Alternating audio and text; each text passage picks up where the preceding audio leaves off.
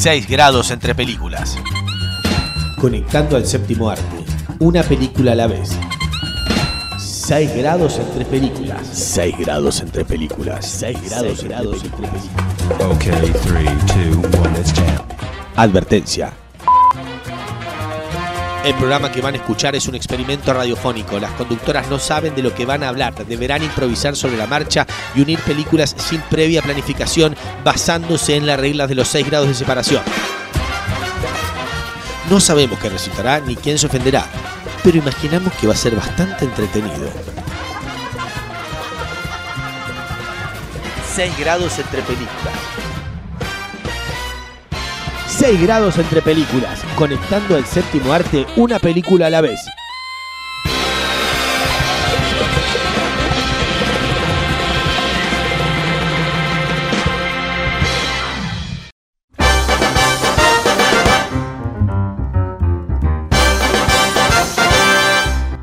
Hola, ¿qué tal? Y bienvenidos a un nuevo episodio de esto que hemos dado en llamar 6 grados entre películas.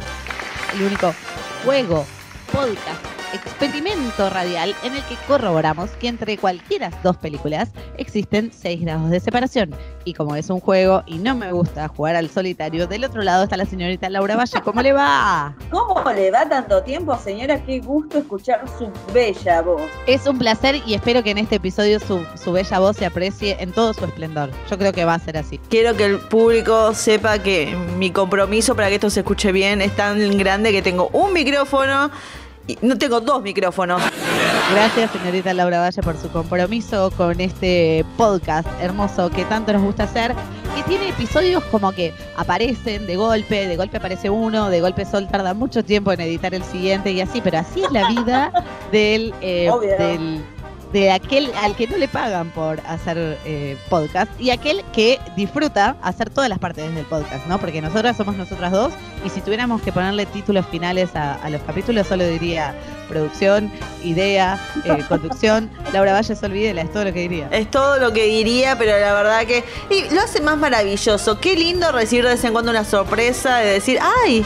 Nunca me imaginé que iba a ser el día que 6 grados iba a subir un episodio y ahora lo voy a disfrutar. Así que me parece divino. Y que nos paguen. Si quieren más episodios, que nos paguen y ya está. Obvio, obvio. Moneticemos esto y eh, esperemos que estén disfrutando este comienzo de lo que es el episodio 41. Ya estamos en 41 y yo no lo puedo creer.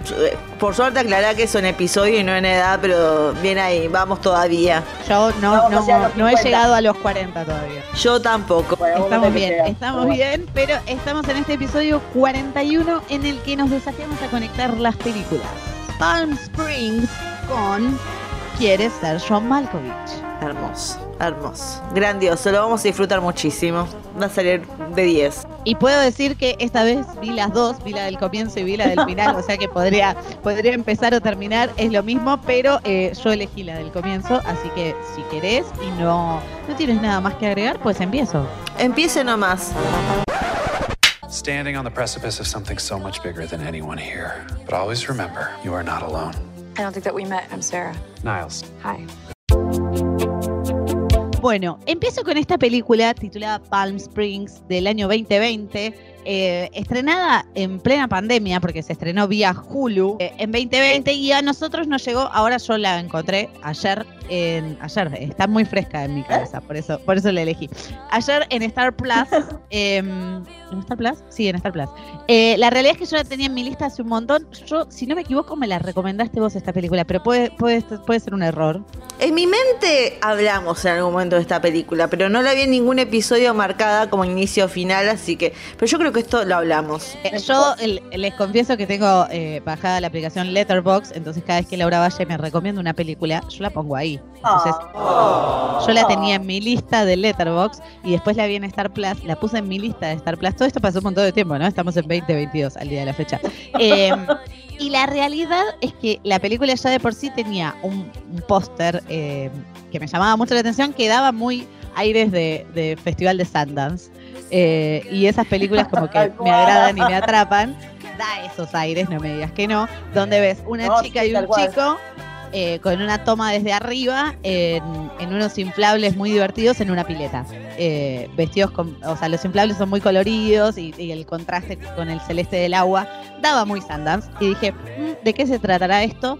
La verdad que no tenía mucha idea hasta que la otra vez vi un reel que hablaba de eh, películas sobre viajes en el tiempo y loops temporales y estaba esta película y dije, ¿por qué esta película está? O sea, yo imaginaba otra cosa de esas películas en las que no pasa mucho, pero que te entretienen igual y no, es una película de loop temporal, Palm Spring. Guess you followed me. It's one of those infinite time loop situations you might have heard about. That I might have heard about. Yeah. La realidad es que es la primera película del director Max Barbacoa. Había hecho algo que se llama The Duke en 2016, pero que no entendí bien qué era, así que vamos a considerarla esta su primer película. Con guion de alguien llamado Andy Ciara, que no conozco, eh, que tenía entre sus protagonistas a Andy Samberg, que mm, lo conocía, conocía su cara de dos cosas, de las propagandas de Brooklyn Nine-Nine, porque está ahí, y de una película horrible en la que hace del hijo de Adam Sandler, porque da su cara, da para parecer el hijo de Adam Sandler. Eh, después te voy a decir otra cosa que me pasó con él en esta película. Sí, ahora después más adelante. Misterio, misterio, sigan escuchando. También eh, actúa Christine Milotti, es la otra protagonista que yo no la conocía, tiene una cara muy particular ella. Camila Méndez y la sorpresa, el señor J.K. Simmons. Bueno, eh, la realidad es que esta película es. Tiene como una premisa de mm, hechizo del tiempo o el día de la marmota, como le quieran llamar. Hay, una, hay un poco de eso, pero como ya ha empezado, va a arrancar la película con este chico, con Niles, interpretado por Andy Samberg, que se despierta a la mañana. Está su novia en una habitación, se está poniendo crema. Él está como desganado, raro. Ella le dice, bueno, si querés tener sexo, que sea rápido porque me tengo que arreglar. Él no puede después y está como desganado. Y vos decís, ¿qué pasa? Después es un- te das cuenta que es el día de la boda de alguien que no terminamos de entender todavía quién es y que él está invitado a esa boda con su novia. Eh, y después él actúa muy raro en la boda. Ya de por sí, él está vestido con una malla amarilla y una camisa floreada en el medio de esa boda. lo cual ya te llama la atención. Y cuando, después de que su novia, da- su novia que es dama de honor, da un discurso, eh, la llama a la hermana de la que se está casando a dar un discurso, y ahí aparece él a dar un discurso como súper preparadísimo el discurso, que después viene la abuela de la novia a decirle es el mejor discurso, de- después de tantos años es el mejor discurso que escuché en mi vida, no sé qué. Y después siguen pasando cosas raras porque la hermana de la novia, que es Sara, interpretada por Kristen Milotti, está ahí tomando vino, bastante triste ella, y aparece él, y él sabe los movimientos de cada una de las personas que están en ese casamiento. Sabe exactamente qué va a hacer cada uno, cómo va a bailar, quién va a tomar, quién va a dejar el vaso, quién se está por caer, le pone una silla, sabe todo. Entonces ahí dije, claro, sí, es una película de loops temporales, pero arranca empezada, o sea, él ya está en el loop temporal, ¿sí? Entonces, Exacto. lo que va a pasar ahora es que nos vamos a enterar de eso, de que él vive en un loop temporal. Eh, él la va como a conquistar a esta Sara, a pesar de que está con su novia ahí, la va como a conquistar a esta Sara de alguna manera. Eh, le va a mostrar que en realidad su novia en ese día de la boda le mete los cuernos con otro de los invitados y él lo sabe porque vive en ese día constantemente. Y van a estar eh, como está- van a estar por estar juntos, están justamente están en Palm Springs ubicados, es medio un desierto ese lugar, es bastante horrible Palm Springs por lo que se ve en esta película por lo menos. No lo Eh, venden bien. No lo venden muy bien, no es un lindo lugar para vacacionar. Eh, bueno, él la va como a conquistar a ella, están por tener sexo y viene un tipo que es J.K. Simmons y le empieza a tirar flechas a Niles. Decís, pará, ya no entendía nada, ahora entiendo menos. ¿Por qué le tiran flechas? Le tira flechas, el tipo, el eh, J.K. Simmons se mete en una cueva que tiene una luz roja, él se mete atrás y Sara de intrigada y de no entender lo que estaba pasando, igual que nosotros, se mete en esa cueva también. ¿Qué pasó? Mala Mal ahí, mala decisión. Él le dijo, no te metas. ¿Qué pasa cuando te metes en esa cueva? Entras en ese loop temporal y vas a vivir ese 9 de noviembre, el día del casamiento de Tala y Ev, constantemente, una y otra vez, una y otra vez. Entonces ella, obviamente, ¿a quién va a ir a buscar? A él. A echar la culpa, ¿cómo me vas a meter en esto? Y ella le dice, no, hay que buscar la manera de salir. Él claramente ya pasó todo ese periodo, ya intentó todo, él pasó un montón de tiempo ahí. Ella intentó matarse, igual que Bill Murray en el Día de la Marmota, pero no lo vamos a ver acá. Es como que vamos un paso más allá. Es como si Bill Murray lo que hizo no lo hubiera dejado salir, no hubiera encontrado forma de salir de ese loop. Tu existencia no le importa. Y ella primero sí va a tener su momento de disfrute, de bueno, hagamos lo que queramos y total. Estamos atrapados Exacto. acá. Y después en un momento sí se va a poner a pensar y a tratar de buscarle una solución, una vuelta a eso y a cómo poder salir. Me pareció súper interesante cómo está contada. Que, que te cuenta que ya lo sabes en realidad y en el fondo también es una, es una comedia romántica, entonces sí vas a querer que ellos se queden juntos, todo el tiempo querés que pase eso. Eh, Obvio, pero bueno, amor. También es un poco ella ayudándolo a él a recobrar las ganas de vivir. Ellos dos juntos me parece que funcionan fantástico. Y lo que te quería agregar antes es de que, a pesar que Andy Samberg es, eh, es un perfecto hijo de Adam Sandler, en un momento de la película te parece hasta lindo. Y yo digo, no, bueno, eh, no estoy siendo muy objetiva. Andy Samberg no es muy lindo que Te digamos. conquistó con su actuación, te enamoraste de él. Exactamente, exactamente. Acá realmente el viaje en el tiempo, que no es un viaje en el tiempo, es un loop temporal, pero está usado como un recurso muy bien usado para mí. Eh, la película por momentos tiene tonos de humor y por momentos es bastante dramática, porque lo es. Eh, es como si combináramos loops en el tiempo, romance, tragicomedia y dudas sobre la propia existencia. Si buscan, hay gente que empezó a analizar. Hay dos cosas que, que pueden encontrar en internet sobre esta película.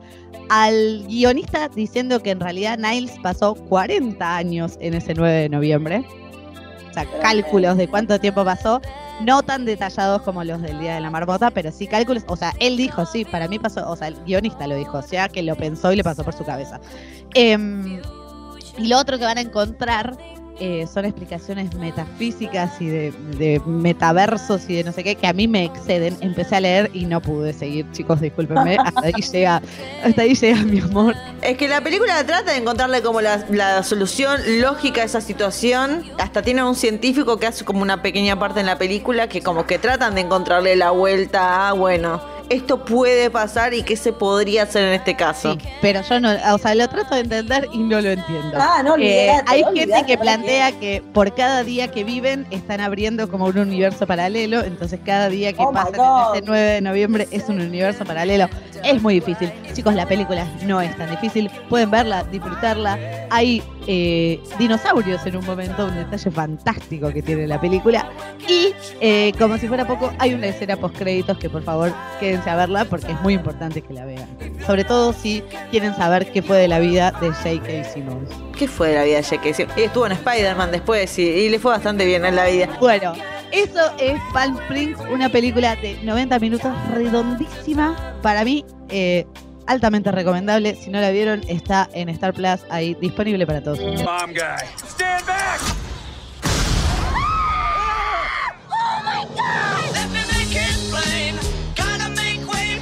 It's gonna be a beautiful wedding.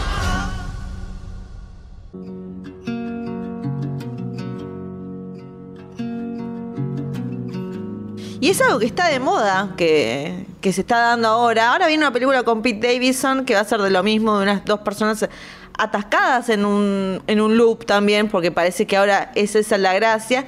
Pero hay una película que salió un año después que Sí. Palm Springs y que es exactamente sobre quedarse atascado en el tiempo.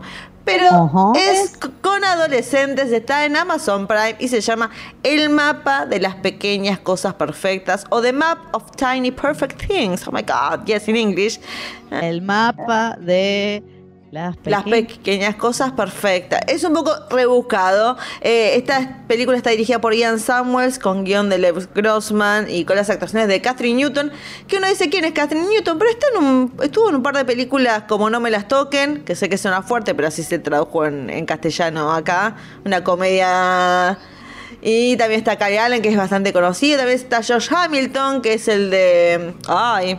De Viven. El de Viven está acá también. Bueno, te la resumo, Sol, para que te des cuenta que, que todo tiene sus pequeñas similitudes con Palm Springs, porque es este muchacho, interpretado por Kyle Allen, que también estuvo en West Side Story, si querés ya te estoy tirando data, que es Mark. Ah. Mark está, es joven, está medio la suya, está viviendo en el loop, pero como el personaje de Andy Samberg, ya relajado, va, hace sus cosas, se quiere levantar una mina, entonces prueba diferentes formas de levantársela todos los días y demás.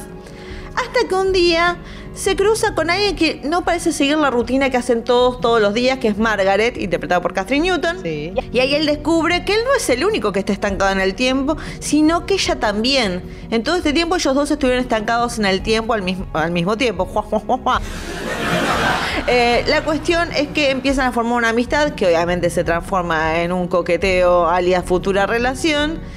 Pero como que empiezan a encontrar que tienen que encontrar las pequeñeces de cada día, cosas específicas que se dan en ese día en particular que están viviendo. Como si encuentran todas, si encuentran como el, el combo, eh, van a poder descubrir la forma, el lugar donde tienen que estar para pasar al siguiente día. Ahora, lo que plantea esta película, que no vi en otra película de, sobre estar estancado en el tiempo, es la posibilidad de que tal vez uno de los personajes no se quiere ir de ese tiempo específico que está viviendo, que no quiere pasar al siguiente día. Y hay un motivo que es la parte dramática de la película sobre, bueno, lo que uno llega a perder eh, al bueno, al volver al, al tiempo de las cosas, que no voy a spoilearla. Pero la verdad que la película me pareció muy, muy tierna, muy indie, muy emo, pero está bastante bien. Y me da pena que Palm Springs se lleve todos los laureles y no estemos hablando de esta película que sí, tiene un nombre largo, una premisa ya repetida y tal vez eso de encontrar las cosas pequeñas suena medio raro, pero funciona y es bastante entretenida, me caen bien los personajes y dura una hora y 38, así que me parece que dentro de todo, el tiempo justo y necesario. Tiempo perfecto. La anoto en mi lista solo porque amo las películas de viajes en el tiempo. La realidad es que me encanta la premisa en sí, no me importa lo que hagan después. Eh, esta con ese, el título no la favorece, porque la realidad es que si yo no- El título la caga. eh, si no lo anoto en un papel, no me voy a acordar cómo se llama esta película. Y Prime no recomienda sus películas lo suficiente. Te hace que creer que realmente no tienen fe. Y después de la película decís, che, pero es una película entretenida, ¿eh? No está tan mal. Así que yo les digo, véanla, vale la pena. Oh. So, what have you been up to with infinite time? Oh, you know, like solving crimes and teaching myself how to drive. Y siguiendo con películas, esta no es específicamente de la cuarentena, pero yo la vi en cuarentena porque la estrenaron en su momento en, no me acuerdo si en, en Amazon, en cuál de todas las eh, ¿En eh, plataformas de streaming la estrenaron, pero estoy hablando de una película en la que participa la señorita Catherine Newton. Eh, tiene un papel bastante protagónico en la película porque está el protagonista, que la mayoría de la película hace una voz de un Mm. personaje, el que vendría a ser su hijo y ella, o sea, es Mm. como la tercera. Mirá lo que te dije, ¿no? El protagonista que hace la voz de un personaje. Estoy hablando de una película que no me cancelen, película del 2019 dirigida por el señor Rob Letterman, protagonizada por Ryan Reynolds, Justice Smith y Catherine Newton. Estoy hablando de Detective Pikachu. Did you just talk? Whoa. Did you just understand me? Oh my god, you can understand me! Stop! I've been so lonely! They try to talk to me all the time. All they hear is Pika Pika. Yo sabía. ¿Vos sabías que iba a ir para ahí? Sí, algo me decía que iba a llegar. Cuando dijiste algo que hace la voz de un personaje que va a ir por Detective Pikachu. Bueno, la realidad es la siguiente. Ryan Reynolds se dio cuenta de que eh, podía ser gracioso con Deadpool. Se dio cuenta. Dijo, ah, esta es la beta que necesito. No soy el galán de comedias románticas porque para mí ninguna de las que él hace de galán funciona. Ni siquiera la que él era gordo, después es flaco. No, no para mí no funcionan las de Ryan Reynolds eh, galancete. Eh, él descubrió que en Deadpool, que casi no se le ve la cara y cuando se le ve la tiene quemada, funciona, porque él es gracioso hablando, no me importa ni su cara ni nada. Entonces dijo, bueno, ¿qué podemos hacer? Agarremos la franquicia de los Pokémones, ¿sí? Que en realidad ya tiene añares, debe tener 20 años Pokémon. De hecho, yo fui a ver la película de Pokémon, la primera que se estrenó acá, la llevé a mi hermana al cine a ver, eh, no sé qué, versus Mewtwo. Bueno, no se entendía nada. Bueno, pero aprendí un montón porque cuando vi Detective Pikachu yo ya sabía quién era Mewtwo. ¿sí? No, no todo el mundo sabe Ah. quién es Mewtwo, porque es un Pokémon ¿Quién legendario. carajo sí, Bueno. dale, sí. Entonces Ryan Reynolds dijo, vamos a aprovechar que soy re gracioso y voy a ponerle la voz a Pikachu. Algo que nadie nunca se imaginaría porque Pikachu en realidad no habla, porque los Pokémones no hablan. Pikachu solo dice pica, Pikachu, pica, Pikachu. Eh, la película nos va a plantear un mundo en el que conviven los humanos y los Pokémones. Es un mundo normal, ¿sí? Hay un detective que es Ryan Reynolds, que en realidad lo creemos muerto. Su hijo, Tim, Ay. interpretado por Justin Smith, lo cree muerto. Va a visitar la escena del crimen y se encuentra a Pikachu. Y Pikachu le puede hablar. ¿Sí? Es algo que no es normal con ningún Pokémon. En ese mundo los Pokémon no hablan, en ningún mundo los Pokémon hablan. En ningún, no, no, no. ni- en ningún multiverso los Pokémon hablan. Y va a ser una película de detectives, si querés. Por eso se llama Detective Pikachu, porque de hecho a Pikachu le van a poner el sombrerito de, de- de detective, el clásico de Sherlock Holmes. Eh, va a ser un tratar de, de descubrir qué le pasó a Ryan Reynolds, al papá de Justice, qué le pasó, dónde está, y va a ser eso toda la película, ¿sí? Pero la voz de Pikachu va a ser Ryan Reynolds. En el medio va a aparecer Catherine Newton, que es una, eh, una periodista a la que nadie le da bola, que también tiene un Pokémon, porque lo importante es que uno tenga un Pokémon que lo acompañe, ¿sí? La película es un delirio, pero si alguna vez ingresaste al mundo de los Pokémones, eh, te acompaña y te entretiene. Y si no, probablemente no entiendas nada. ¿Quién es Mewtwo? ¿Quién es el Jigglypuff? ¿Y quiénes todos estos bichos que no entiendo lo que hacen? Pero eh, nada, fue como. Fue como el estreno en su momento y cuando la estrenaron estábamos en cuarentena, no tenía muchas otras cosas más que hacer, así que le dimos play a Detective Pikachu y la disfrutamos en ese momento. No sé si la voy a volver a ver, chicos, esa es la realidad.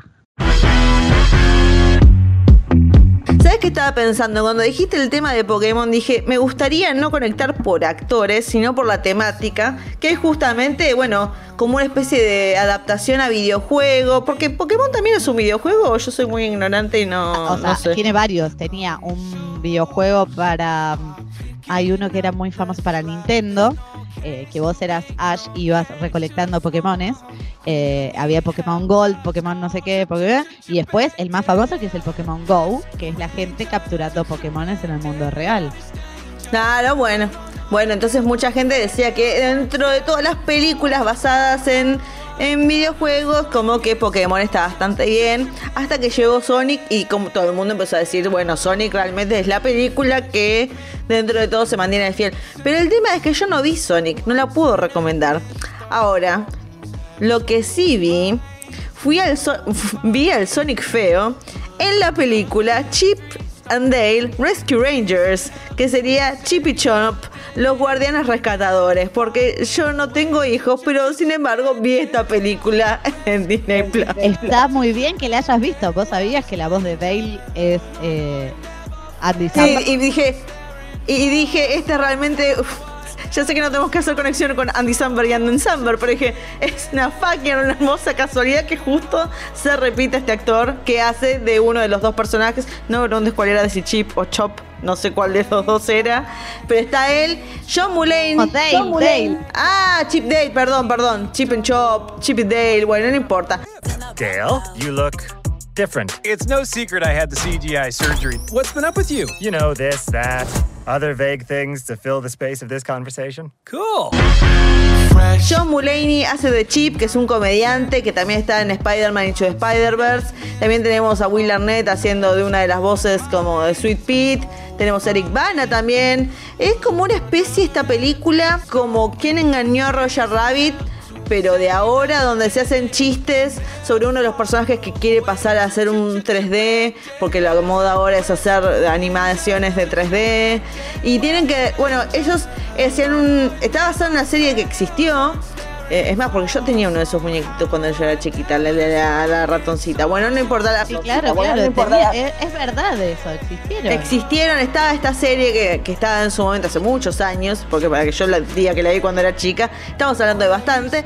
eh, y ellos como que te meten un tema adulto en el medio, como que se separaron, ellos eran muy amigos y por la- las ganas de tener protagonismo de uno, el grupo se separa, cada uno sigue con su vida, pero no volvieron a tener el éxito que tenían antes, y se reúnen porque están pasando estos especie de secuestros, asesinatos medio raros, entonces tienen que investigar a ver qué es lo que está pasando. Y es bastante entretenida y tienen algo que mucha gente le llamó la atención en su momento, era que como la, el Sonic feo, que fue en su momento cuando salió el tráiler de Sonic, la gente decía, es horrible ese Sonic, tiene que cambiarlo y se cambió. Y estuvo bastante bien. Y ese Sonic feo que, que no pudo tener su película aparece un montón de veces en esta ayudando a los protagonistas. Es muy entretenido. A, mí lo que me llama la atención de esta película y que es lo que lo demuestra es la cantidad de licencias que tiene Disney propias, ¿no? Sí, Porque ¿Vos te crees un que montón. Disney va a pagar para que aparezca toda esa gente? No. De hecho, no tienen la licencia de Sonic, por eso aparece el Sonic feo. Claro, bueno, y también, ¿sabes quién, apare quién hace voz? Estamos haciendo como un círculo realmente. J.K. Simmons también tiene, hace una voz en esta película, así que realmente. ¿En serio? En serio, estoy viendo ahora mismo los créditos y wow, J.K. El capitán S. Putti, el que está, el que investiga la desaparición de cosas. Así que mira, mira qué lindo. Bueno, para, yo debo decir, la vi. Dije, a ver qué onda, porque dos comediantes que a mí, a mí me gustan, Samberg por su trabajo en Saturday Night Live y porque tiene una banda de comediantes que está bastante buena. Y dije, a ver qué onda. Y Joe Mulaney me gusta mucho. Y dije, bueno, vamos a, a ver qué onda. Me pareció entretenida. Eh, no llega a los talones de Quién engañó a Roger Rabbit, pero está dentro de todo muy bien. Así que yo la recomiendo. No hay que tener hijos para verla. Se, se vale por sí sola. Eh, No hace falta tener hijos, es muy disfrutable. Eh, el tema es que yo ya la vi más de una vez y ya no, no la Oh quiero ver más. No, basta. Yo ya no la quiero ver más. Eh, pero no, sí, No es- la es- veas. está muy bien. Aparte, si no te lo dicen, no le das play a la película. Realmente decís Chip y Dale, dale, estas ardillas insoportables. Eh, no. Claro. Pero si te si viene de recomendación, le das play y te encontrás con una sorpresa, porque posta es una sorpresa. La verdad que sí, es una linda sorpresa. Además, porque Disney Plus no tiene muchas cosas que sea como una mezcla de para niños y adultos. Que puede haber chistes para adultos y está bueno tenerlo. No hay muchas opciones así, así que sí, está muy recomendable. Para verlo una vez. Suficiente vos, Sol, no la veas más.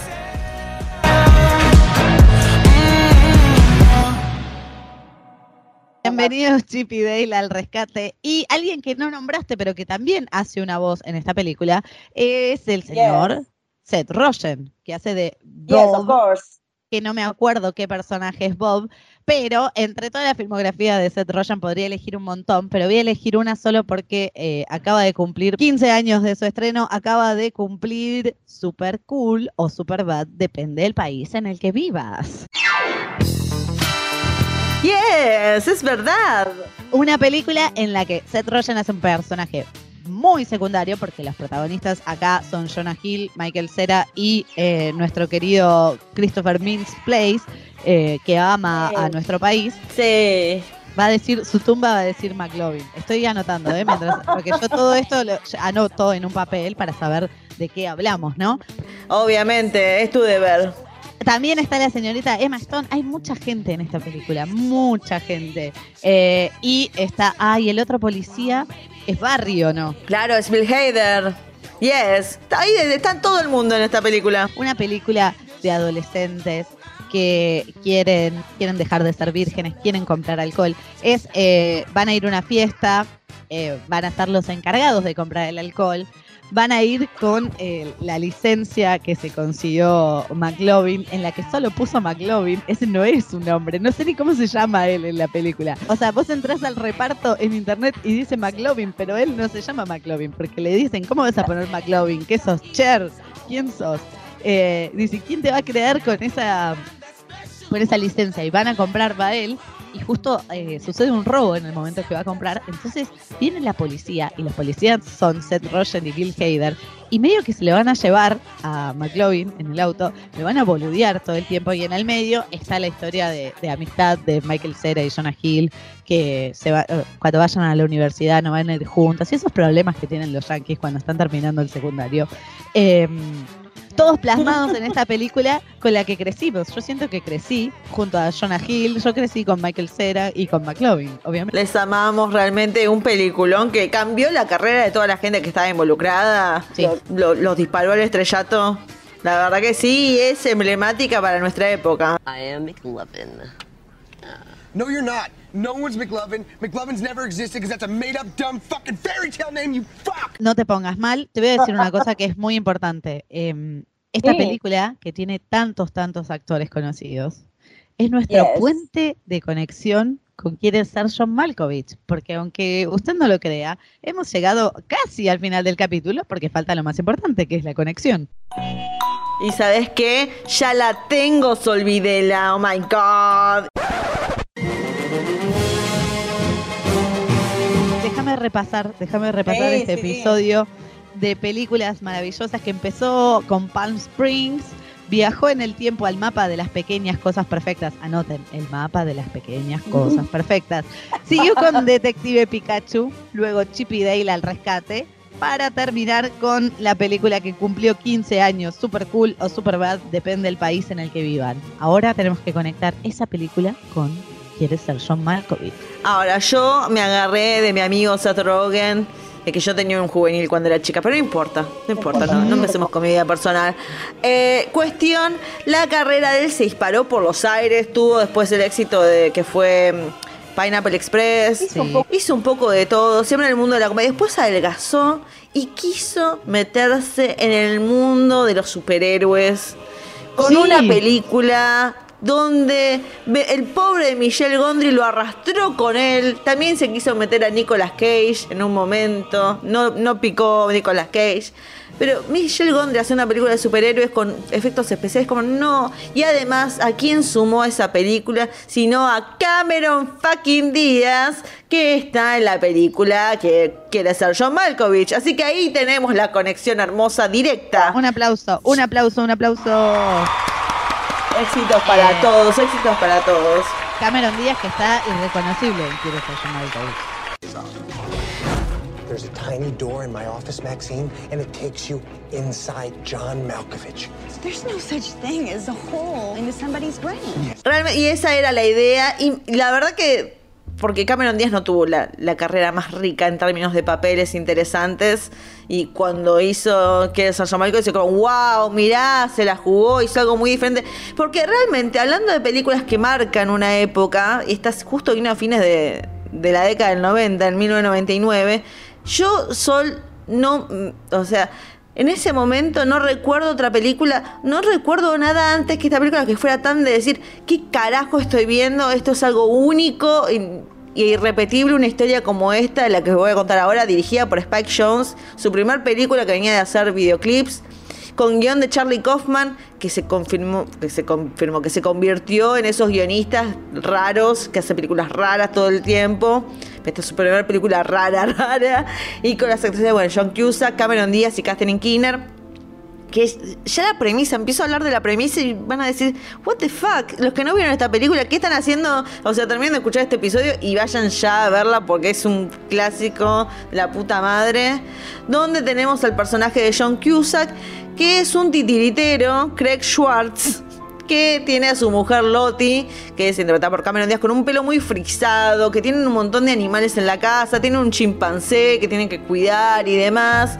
Es un titiritero que quiere ser como, es un artista titiritero, tiene sus, sus títeres que son muy elaborados y muy lindos, pero él se la pasa haciendo, se va a la calle a hacer estos actos de títeres y no es como, ay, no sé, Peppa Pig en el campo o algo así, no, están teniendo relaciones los mm, cosos. Hasta ahí nomás, es como muy fuerte, está muy bien, es hermoso lo que hace, pero es un poco como que no está para que los nenes estén mirando este tipo de cosas. Bueno, cuestión, consigue un trabajo en el piso número 7 y medio de un edificio, donde está todo por la mitad, Se dice que era para una persona pequeña que se había hecho ese edificio. Mentira, es todo para ahorrar plata. Bueno, y ahí descubre Craig Schwartz el portal a lo que será la mente del actor John Malkovich viviendo por unos 20 minutos lo que es la vida de Malkovich sin poder hacer nada, viendo todo de la perspectiva de este actor al que confunde por una película que nunca hizo, eh, Malkovich desayunando, bañándose, cosas básicas. Ahora lo que pasa acá es, es una historia de obsesión porque Craig se enamora rápidamente de una mujer que no le da pelota, que lo basurea todo el tiempo, que es Maxine. Y en cuanto la mujer de Craig conoce a Maxine, también se enamora de ella y los dos pelean por su amor al punto que Craig consigue dominar el cuerpo de Malkovich. No, no voy a ahondarme un poco más, pero realmente es algo increíble esta película. Ya con contarla, me parece que nunca se hizo antes de esta, de esta historia algo similar. Y hasta el día de la fecha no se me ocurre algo. Bueno, tal vez hayan, han hecho otras cosas similares, pero es algo único, es muy divertida, pero cosas muy raras. De repente un viejo se le, agrega, se acerca a Craig y le empieza a decir que cómo se quiere mover a, a la secretaria, contarla así en detalle. La secretaria que entiende cualquier cosa cuando le hablan. Eh, nada, es muy bizarra y es muy entretenida y creo que, eh, nada, merece mayor crédito del que tuvo, aunque sí tuvo bastante, y disparó la carrera de Spike Jones y de Charlie Kaufman en particular. De los actores no sé si tanto, pero... Y qué buena onda también.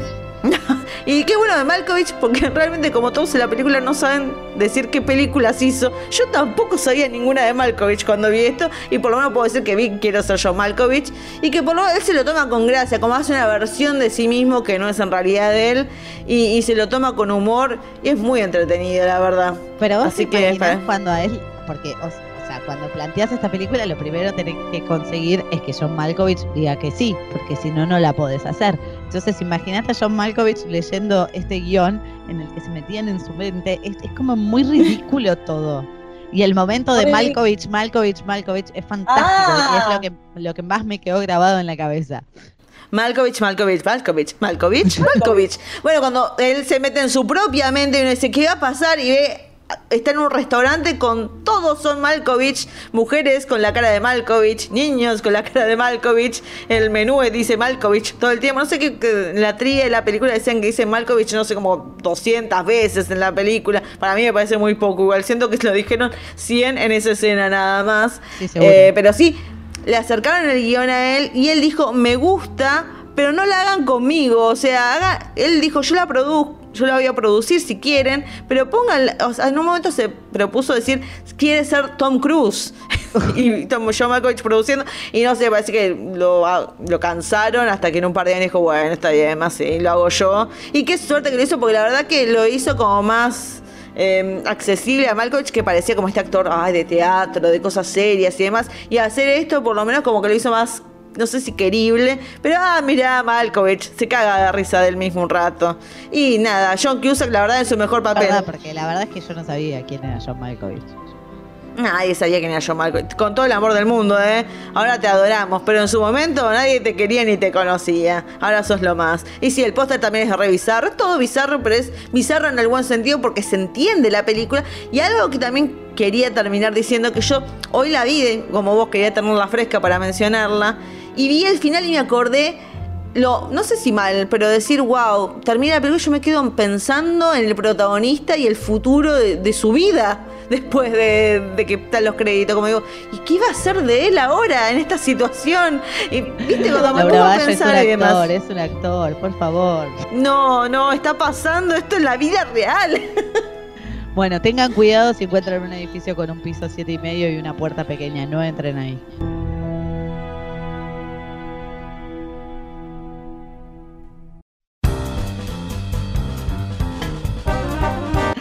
Bueno, eh, debo felicitarte porque lo has logrado maravillosamente y lo hemos logrado porque hemos, Lo hemos logrado. hemos cumplido con el, el cometido de este episodio número 41. Hemos conectado Palm Springs con Quieres ser John Malkovich y ha sido un placer, Laura Valle. El placer ha sido todo mío, señora. La verdad, un gusto. Bueno, Eh, estén atentos porque un día cualquiera puede aparecer un nuevo episodio, el episodio 42, el 50, ve tú a saber cuál. Sepan que entre las películas hay 6 grados de separación, pero entre nosotros hay solo uno. Adiós. Adiós.